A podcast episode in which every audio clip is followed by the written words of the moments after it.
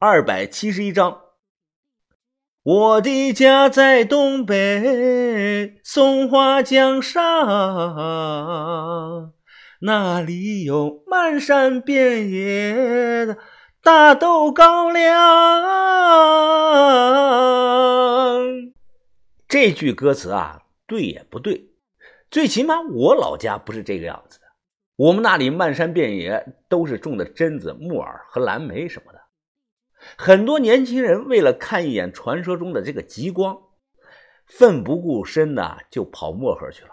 结果到了地方啊，一天就冻成了狗一样，灰溜溜的回去了。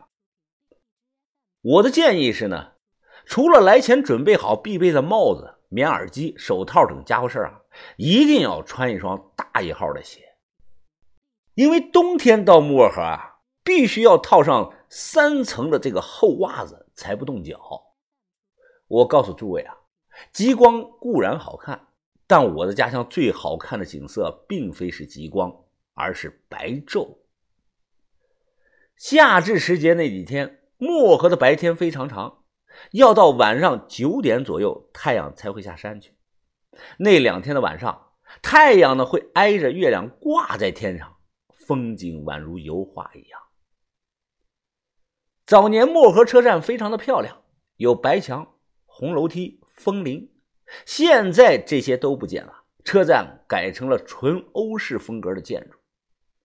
出了车站，坐在大巴车往西走了有两个多小时，然后我下车步行，一路上是踩着这个厚厚的积雪，哈出来的这个气呀，转瞬在眉毛上结着了一层冰霜。不久呢，看到路边停着辆马车，我心头一喜。忙快步走了过去，哎，大哥，车走吧？我大声的问他。哦，啊，大兄弟啊，你哪儿疙瘩的呀？啊，我大草甸村的。哦，哎呀，还知道大草甸啊？哎，一看你就是咱们本地人呐。哎，再等会儿吧，啊，看看还有没有其他人啊？要不单拉你一个人太不划算了。哎，别啊，哥，这样吧，我一个人给你三个人的车费。哎，咱们现在走不？哦，哎，大兄弟啊，哎，你要是这么说，那就上车吧。这种马车也叫牌子车，我小时候经常坐。那个时候我在北极星学校寄读，夏天还好，我都是坐船顺水路回家的。要是冬天了，就只能坐这种牌子车，路很远，要走一天半。比如今天早上离校，要明天上午。才能回到家。北极新村呢，相信各位都有所耳闻。现在可是网红的雪村，三 A 级的景区啊。很多人不知道的是啊，那里以前不叫北极新村，叫拉玛村。而我的老家在北红村，没开发旅游业前啊，叫这个大草甸子村。北极、北红，这都是后来改的名到现在呢。旅游的人来了，都他妈的去北极村住了，都不知道下头还有个北红村。所以北极村这几年靠旅游业赚的是盆满钵满，我们北红村顶多能喝口热汤。一个多小时后，哎呦，这谁呀？这是你？你是你是小疯子吧？啊，是我啊，刘婶刘婶你好啊，吃了没有啊？哎呀，真是你小子，这得好几年没回来了吧？都穿这么高了，我笑着说：“啊，刘婶你忙，我先回去了。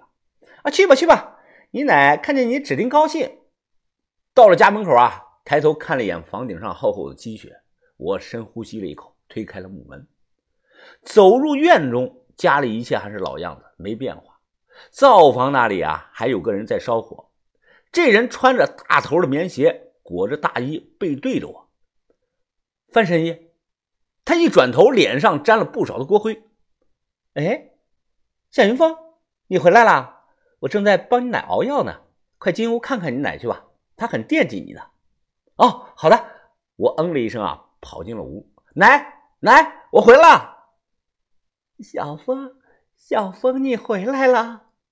看到土炕上满头白发的老人，一瞬间啊，泪水瞬间充斥了我的眼眶。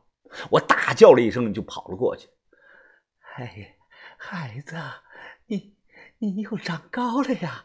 快让奶奶好好看看你，好好看看你。啊，你在外面吃的怎么样啊？住的怎么样啊？工程队的老板对你好吗？好，好，我我很好，奶奶，我一切都很好。哎，奶，你眼睛怎么样了？哈哈，啊，奶奶呢？她紧紧的抓住我的手，好像生怕我跑了。不，不用担心，奶没事儿，就是现在右眼看东西还是有点重影。啊，多亏了你找来的这位范神医，奶吃了他配了几副药，感觉身体年轻了十几岁都不止啊，眼睛也不干了。哎呀，孩子，你不知道，现在咱们这里呀，十里八乡的人。都来求范神医给看病呢。我低头啊，抹了抹眼泪那心里是万般的滋味呀。我就算能力再大，就算在外头挣再多的钱，也改变不了至亲之间逐渐老去的这个事实。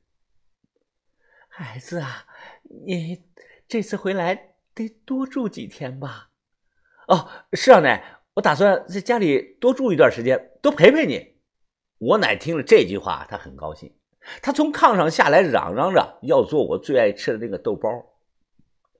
我没有阻拦，老人家只要开心，他做什么都行。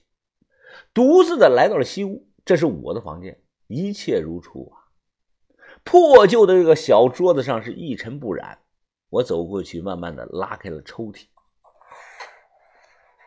抽屉里放着几本书，是讲这个瓷器和铜钱的。此外，抽屉里还有几十个烂铜钱和几个烂瓷片。